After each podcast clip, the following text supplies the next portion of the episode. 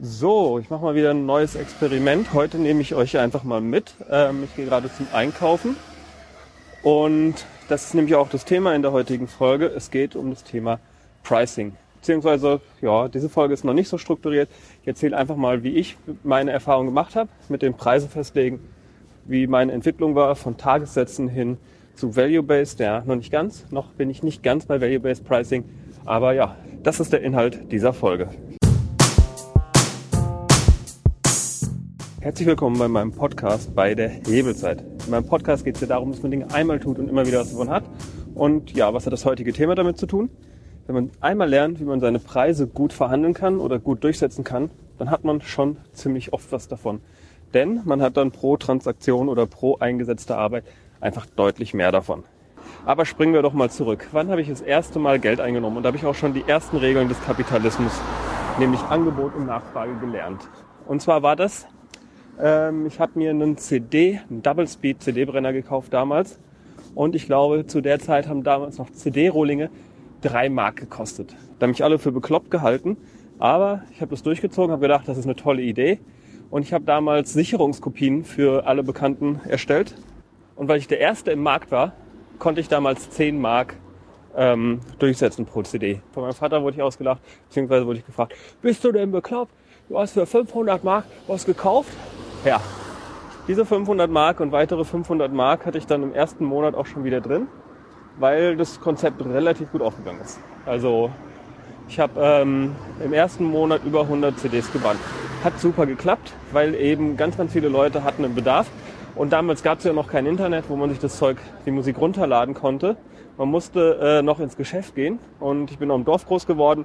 Das heißt, man hatte irgendwie eine Auswahl von 100 CDs und wenn man eine bestimmte CD haben wollte, dann musste man damals nach Köln fahren. Also weil die Nachfrage und das Angebot da so auseinanderging, konnte ich auf einmal 10 Mark für eine Kopie von einer CD verlangen. Das ging aber nicht lange gut. Denn schon innerhalb eines Monats haben dann meine Freunde mitgekriegt, wie viel Geld ich damit mache. Und einer hat sich dann auch einen CD-Brenner gekauft und noch einer und dann noch einer. Und dann war relativ schnell der Preis bei uns im Dorf bei 5 Mark. Das heißt, erstes Learning, solange ich etwas äh, unique, also etwas Einmaliges anbieten konnte, konnte ich ganz andere Preise durchsetzen. Und während ich es geschafft habe, wirklich im ersten Monat das komplette Investment zu refinanzieren, haben dann aber die anderen, die sich dann die Preise kaputt gemacht haben, eigentlich nie wieder, ja doch, sie haben es irgendwann wieder geschafft, das zu refinanzieren. Aber das war dann gar nicht der Kern, sondern die fanden es natürlich auch cool, dass sie selber CDs kopieren konnten. Man muss sich das ja einfach mal durchrechnen. Damit man bei ähm, 10, 10 Mark pro CD irgendwie Gewinne abwirft, musste man nur 50 CDs kopieren. Damit man bei äh, 5 Mark das schafft, musste man schon doppelt so viel kopieren. Also das heißt, ähm, bis da Gewinne rumkamen, hat es einfach deutlich länger gedauert. Und ich habe für mich selber dann die Entscheidung getroffen, also ich bin wirklich super schnell auch wieder aus diesem Thema ausgestiegen. Weil ich habe mir dann gedacht, äh, lasse ich doch die CDs wieder von anderen brennen. So, springen wir jetzt von dort aus einfach mal ein paar Jahre in die Zukunft. Ja, es waren wahrscheinlich fast zehn Jahre, die ich da überspringen konnte. Ähm, ja, ich habe dann Mediendesign studiert und dort im Studium wurde uns eins beigebracht von der AGD und zwar, dass man Stundensätze abrechnen soll. Und zwar nicht irgendwelche Stundensätze, sondern die hatten das irgendwie berechnet, wie viel man so braucht, damit man als Freiberufler ein tolles Gehalt hat. Und das war damals, glaube ich, irgendwas um 65 oder 69 Euro. Ich muss sagen, als ich angefangen habe, fand ich das utopisch hoch. Wie soll ich denn jemals so einen Stundensatz durchsetzen? Habe ich mir gedacht. Und ähm, ja, was habe ich am Einstieg so verdient? Ich habe angefangen, in der Fernsehwerbung zu arbeiten und damals war so mein Tagessatz ähm, bei Firmen mit wenig Reputation. Und das ist nämlich damals auch schon aufgefallen. Es gab Firmen, die hatten viel Reputation und da konnte man, äh, da musste man, wurde man einfach schlechter bezahlt. Sprich, äh, so eine Firma, die Hollywood-Filme gemacht hat, davon gab es glaube ich zwei in Deutschland, die da mitspielen durften. Äh, und bei einer war ich und die haben nur 150 Euro für mich als Freelancer gezahlt. Und die anderen Firmen, die haben nur so 250 gezahlt. Das war so ungefähr der normale Satz für das, was ich dort bei den ähm, Video- und Fernsehfirmen gemacht habe. Ja, und wenn man da jetzt den Stundensatz ausrechnen will, war es relativ einfach, weil man hat mindestens 10 Stunden gearbeitet. Also sprich 15, Mark, nee, 15 Euro die Stunde gab es sozusagen bei denen mit hohen Reputationen und 25 bei denen mit niedriger Reputation. Was aber bei diesen äh, Jobs dann doch ziemlich cool war, Äh, man hat immer auch einen kompletten Monat. Also man wurde einen kompletten Monat gebucht. Also meine Semesterferien habe ich oft dann komplett mit Arbeit voll gemacht. Und man denkt sich schon, wow, 5000 Euro am Ende des Monats auf dem Konto. Das war halt auch echt schon für mich damals ziemlich krass. Allerdings sah in der Zeit das Leben auch so aus, aufstehen, arbeiten, schlafen gehen, aufstehen, arbeiten, schlafen gehen. So, aber dann nochmal zurück zu der einen Firma, die mir nur 150 Euro bezahlt hat damals. Denn dieser Auftrag hat mir im Nachhinein sehr, sehr viel gebracht.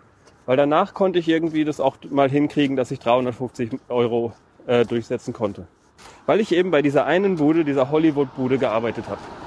Und um ganz ehrlich zu sein, ich habe keine Ahnung, was zu der Zeit normal war. Ich hatte keine Ahnung von Verhandlungen und ich weiß, wusste echt überhaupt nicht, was ich mache, sondern ich habe geguckt, im Grunde genommen war mein Pricing-Modell damals, ich gucke, was andere machen, die ungefähr auf meinem Niveau sind und verlange dann einfach dasselbe. Und ich muss aber sagen, ich glaube, ich war damals auch schon für das, was ich konnte, eigentlich zu günstig, weil mir wurde zu selten abgesagt. Es gab nur eine Situation, wo mir wirklich gesagt wurde, ich bin zu teuer. Und das war aber auch mega spannend. Und zwar war es so, da wurde ich irgendwie angerufen für so einen Job und äh, habe dann meinen Preis genannt. Haben sie gesagt, nee, ist zu teuer. Wir zahlen nur ich glaube, es waren damals auch 15 Euro die Stunde. Und ich habe denen dann gesagt, nee, mache ich nicht. Mein Mindestsatz ist bei 35 Euro die Stunde. Ja, und dann äh, haben sie mich irgendwie, haben sie jemand anderen gefunden, der es für 15 Euro die Stunde gemacht hat. Und zwei Wochen später, äh, zwei Tage vor Abgabe, haben sie mich angerufen und haben gefragt, ob ich da noch kommen könnte. Und dann habe ich denen gesagt, kostet immer noch 35. Und äh, dann haben sie erst gesagt, nein. Und dann haben sie mich aber doch noch gebucht. Und ähm, mit dem Wissen von heute hätte ich da gesagt, ja, jetzt kostet 70 Euro die Stunde, weil ich einfach, glaube ich, für sie wirklich der Einzige war, der ihnen noch den Karren aus dem Dreck ziehen konnte. Aber das habe ich erst heute gelernt und damals war ich noch lange nicht so gewieft. Also damals, muss ich ganz ehrlich sagen, hatte ich keine Ahnung und ich weiß aber auch nicht, wie ich das hätte äh, gescheit lernen sollen. Weil ich glaube, dass mit den ganzen Preisverhandeln und so weiter, das ist einfach ein krasses Thema. Da geht es halt einfach mega viel um Erfahrung. Und das Selbstbewusstsein, das kommt ja auch erst mit der Zeit und mit der Erfahrung. Die ganzen Jobs, die ich da in der Zeit gemacht habe, waren aber alles eben nicht ähm, sozusagen selbstständige Aufgaben, sondern da war ich noch kein echter Unternehmer, da war ich einfach Freiberufler. Ich war sozusagen, habe 100% Zeit gegen Geld getauscht. Irgendwann habe ich dann aber angefangen, mir eigene Kunden zu suchen. Und ähm, ja, da war mein Pricing-Modell im Grunde genommen, ich habe einfach geguckt, was habe ich früher als Tagessatz verdient habe dann noch geguckt, was würde es jetzt also kosten, wenn ich jetzt so meinen normalen Stundensatz nehme und wenn ich darauf noch mein Equipment rechne. Wenn man das nämlich beim Filmverleih leiht, dann hat es ja einen gewissen Preis. Ich hatte das Equipment selber und habe einfach den Preis draufgeschlagen. Das war sozusagen meine Anfangskalkulation, als ich selber Aufträge genommen, angenommen habe. Und dabei habe ich einen totalen Kardinalfehler gemacht, muss ich gestehen. Denn während ich, wenn ich irgendwie als Freiberufler gearbeitet habe und einen kompletten Monat gebucht war, da hatte ich ja 5000 Euro auf dem Konto. Das hat ja noch super funktioniert, weil ich mich eben nicht um Akquise kümmern musste. Ich wurde im Grunde genommen 100 Prozent meiner Zeit damals bezahlt. Und ja, ich habe dann relativ schnell gemerkt, wenn ich ja selber Kunden suchen muss, dann muss ich da vorher hinfahren, dann muss ich mit denen quatschen, dann muss ich ihnen ein Angebot schicken und nicht jeder Kunde nimmt das Angebot an. Sprich, wenn man auf einmal selbstständig ist, muss man plötzlich ganz anders kalkulieren. Das heißt, ich habe dann erstmal noch meinen Tagessatz ein bisschen weiter erhöht. Äh, bin dann, glaube ich, irgendwo mit Equipment für so einen Dreh, glaube ich, auf 60 Euro die Stunde gegangen. Also ungefähr das, was mir dann doch erklärt wurde. Und das ist auch das Spannende. Ähm, man versteht es nicht so richtig, man, äh, welche Vorteile es für das Unternehmen hat. Also das habe ich dann erst gemerkt, was es eigentlich für ein Unternehmen bringt, wenn die jemand extern haben, der sich um so Projekte kümmert und vor allem auch, wie teuer es eigentlich wäre, wenn man mich jetzt intern beschäftigen würde. Weil die Firma müsste mir ja auch einen Schreibtisch zur Verfügung stellen, die müsste Lohnnebenkosten zahlen, die müsste so viel extra drauf bezahlen. Und man macht ja, glaube ich, oft den Fehler, wenn man anfängt, dass man sich mit einem Festangestellten vergleicht. Also ein Festangestellter, der irgendwie, äh, was weiß ich, 3000 Euro im Monat verdient, der kostet die Firma ja locker 5.000 bis 6.000 Euro wenn man da alles mit reinrechnet, was da an Kosten drin ist, weil der geht ja noch in Urlaub, da muss man noch äh, Krankenkasse mitbezahlen, da muss man äh, Lohnsteuer bezahlen, da muss man den Schreibtisch kaufen, muss das Gebäude für ihn mitmieten. Äh, da steckt so viel an Kosten drin. Da muss man noch einen Admin dabei haben. Den muss man ja auch noch bezahlen, der dann dafür sorgt, dass der Computer auch auf dem Tisch funktioniert. Das sind ganz, ganz viele Kosten und die hat man erstmal gar nicht auf dem Schirm, wenn man selbstständig unterwegs ist. Kann man sich gar nicht vorstellen. Und wenn man das, äh, wenn man das alles berücksichtigt, dann merkt man auf einmal, okay, 60 Euro ist für die Firma ja mega günstig. So, zu dem Zeitpunkt hatte ich dann also mal gute Preise, zumindest äh, sozusagen marktfähige Preise und es war auf jeden Fall auch für die Erfahrung, die ich zu dem Zeitpunkt hatte, durchaus angemessen. Und meine Projekte liefen aber trotzdem noch nach dem Muster. Ich muss, ähm, ich musste mehrere Projekte pitchen, ich musste mit den Leuten länger überlegen, was man am besten macht. Also sprich, ich habe das Konzept eigentlich immer schon äh, kostenlos erstellt. Das war auf jeden Fall damals der große Fehler. Was heißt der große Fehler? Man fängt an, macht Fehler. Aber äh, das würde ich im Nachhinein als, äh, das war der Schwachpunkt von dem damaligen Modell. So würde ich es mal nennen. Und ähm, dann kam aber irgendwann der Punkt, dass ich mir äh, einen neuen Rechner gekauft habe. Ich habe das Ganze erstmal ziemlich stark gebootstrapped, also am, am Anfang meiner Firma hatte ich äh, auch gar nicht die Mittel. Ich hatte mir immer von einem Freund, der hat mir zum Glück kostenlos oder dafür, dass ich ihm ab und zu mal bei seinen Projekten helfe, äh, seine Kamera geliehen. Ich habe äh, zwei Kameras gebraucht. Das war schon von Anfang an ein super Trick. Dadurch konnte ich nämlich sozusagen mehr filmen in derselben Zeit. Und äh, ich hatte noch ein zu dem Zeitpunkt schon fast veraltetes MacBook. Aber es funktionierte noch und äh, ich habe gedacht, ich äh, lutsche es jetzt so lange aus und investiere dann, wenn ich es einfach nicht mehr darauf machen kann. Und ja, irgendwann habe ich mir dann halt einen neuen Rechner gegönnt, der mehr als doppelt so schnell war. Und habe dann aber gemerkt, boah, wenn ich jetzt hier mit Stunden pro Projekt abrechne, dann äh, verdiene ich ja weniger dadurch, dass ich investiert habe. Und das kann ja wohl nicht sein. Und das war so das erste Mal, dass ich angefangen habe, darüber nachzudenken, dass ich eben nicht mehr Stunden berechne, weil, was mir auch aufgefallen ist, den Kunden ist es total egal, wie viel Zeit ich in so einem Projekt brauche. Die interessiert am Ende die Endsumme. Und das Einzige, was ich halt gemacht habe zu dem Zeitpunkt, war immer, ich habe ungefähr geguckt, wie reagiert der Kunde auf die Preise und habe dementsprechend so den Aufwand höher oder runter gefahren. Aber ich habe damals halt noch nicht überlegt, was ist dem Kunden eigentlich wert, sondern es war immer noch ausschlaggebend war mein Aufwand, den ich bei so einem Projekt habe. Das heißt, bis zu dem Zeitpunkt war immer noch äh, Zeit gegen Geld und zwar 100 Prozent Zeit gegen Geld, was ich da getauscht habe. Und dann irgendwann bin ich dann dazu übergegangen, einfach mal äh, mit Pauschalen reinzugehen. Also oder gehen wir noch mal einen Schritt zurück. Irgendwann habe ich gemerkt, ah, es gibt ein bestimmtes Format, das funktioniert ziemlich gut. Und äh, habe dieses Format halt immer wieder und immer wieder und immer wieder gemacht und hatte dadurch halt dann mit der Zeit auch einfach Erfahrungswerte, wie lange ich brauche, um ein Projekt in dieser Weise durchzuziehen. Natürlich hat man bei den Projekten immer Abweichungen nach oben und nach unten, aber insgesamt hat es dann schon ziemlich gut hingehauen. Und dann habe ich, äh, in der Zwischenzeit hatte ich dann halt so für mich intern meinen Tagessatz ein bisschen erhöht ähm, und bin dann aber irgendwann übergegangen, dass ich einfach gesagt habe, okay, dieses Projekt Pi mal Daumen kostet dann einfach so viel. Und das ist natürlich dann wieder spannend, weil plötzlich kehrt sich dann äh, insgesamt die eigenen, das eigene Modell, die eigene Wahrnehmung von der Arbeit ein bisschen um. Weil davor, wenn ich immer noch in Stunden gerechnet habe, hatte ich wenig Anreize, einfach schneller fertig zu werden. Ich hatte äh, wenig Anreize, irgendwie effizienter zu werden. Und seitdem ich einfach sage, hier, so ein Projekt kostet eine Pauschale, habe ich äh, ganz, ganz große Anreize.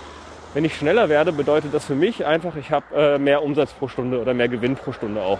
Und ja, so zum Beispiel äh, habe ich mir dann auch neue Tools gekauft und achte auch immer darauf, wie ich meinen Ablauf noch weiter verbessern kann, äh, um eben sozusagen die Projekte noch schneller und noch schneller und noch schneller fertig zu kriegen. Ja, und äh, was mir das noch ermöglicht hat, dass ich plötzlich ähm, sozusagen einen Preis pro Projekt für mich festgelegt hatte, war, dass ich auch mal drüber nachdenken konnte, mir jemand zu holen, der mich dabei unterstützt. Weil dann wird es nämlich auf einmal ganz schön kompliziert. Dann kann man nämlich auch noch kaum, kann man kaum noch in Stunden rechnen.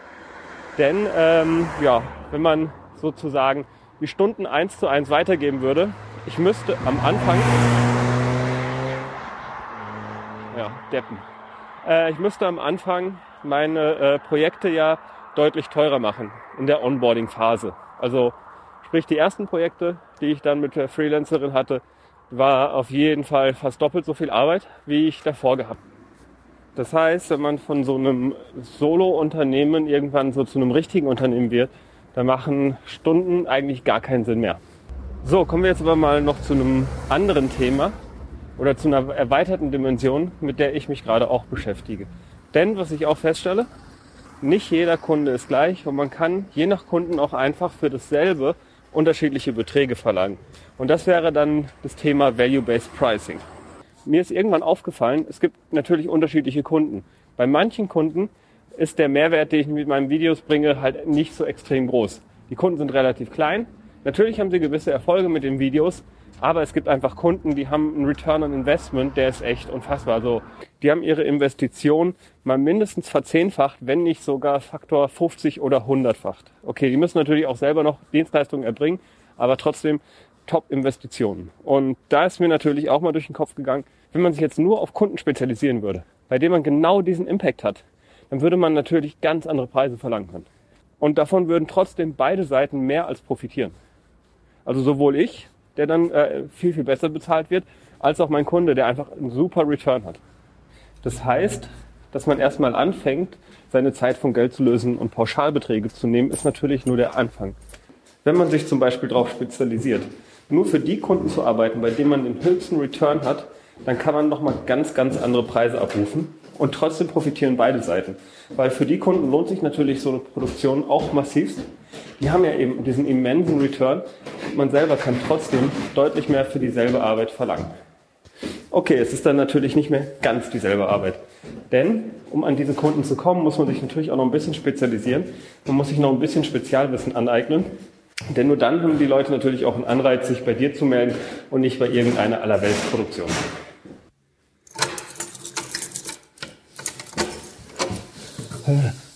So, jetzt bin ich wieder oben bei mir in der Bude. So, das war's dann auch mit der Episode. Ich hoffe, ihr konntet so ein bisschen was mitnehmen. Also für mich war es auch nochmal interessant, das zu reflektieren. Ich muss aber auch euch eins gestehen, ich habe null Vorbereitung gehabt für diese Episode. Ich habe einfach mal gesagt, ich probiere es aus.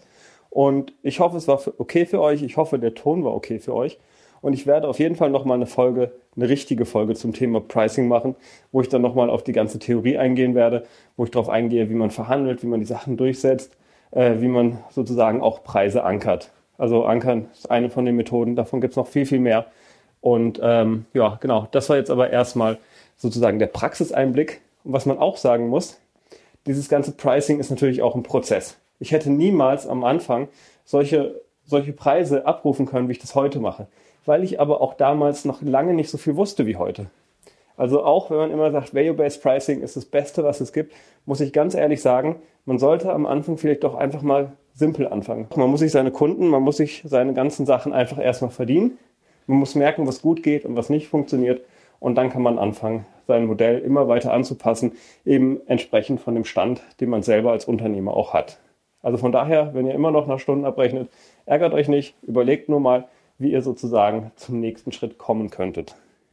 Und was auch total wichtig ist, ihr solltet nie vergessen, dann auch nochmal nachzukalkulieren, ob eure Pauschalangebote überhaupt Sinn machen und ob ihr da überhaupt sozusagen von den Stunden hinkommt. Weil, wie ich schon gesagt habe, mit meiner Freelancerin, es gibt, es gab am Anfang Zeiten und es gibt zwischendrin auch immer noch Zeiten, wo ich einfach deutlich weniger verdiene. Nicht, weil ich mich verkalkuliere, sondern weil einfach Aufwände entstehen, eben durch die Zusammenarbeit die man vorher nicht kalkuliert hat. Natürlich auf lange Sicht lohnt es sich immer alles zu machen, aber zwischendrin gibt es einfach solche Phasen. Und wenn diese Phasen zu lang werden, muss man sich überlegen, macht es Sinn oder nicht. Und was ist das Learning? Was könnt ihr aus dieser Folge mitnehmen? Ich glaube, das Entscheidende ist, wenn ihr euch auf die Leute konzentriert, für die ihr den größten Mehrwert liefern könnt, dann könnt ihr dort auch den größten Mehrwert verlangen. Und dann ist es natürlich total wichtig, dass ihr diesen Leuten auch erklärt, wo der Mehrwert liegt. Und ihr werdet wahrscheinlich in den nächsten Wochen und Monaten von mir noch mitbekommen, wie ich genau diesen Mehrwert besser kommuniziere und wie ich dieses Thema auch angehe.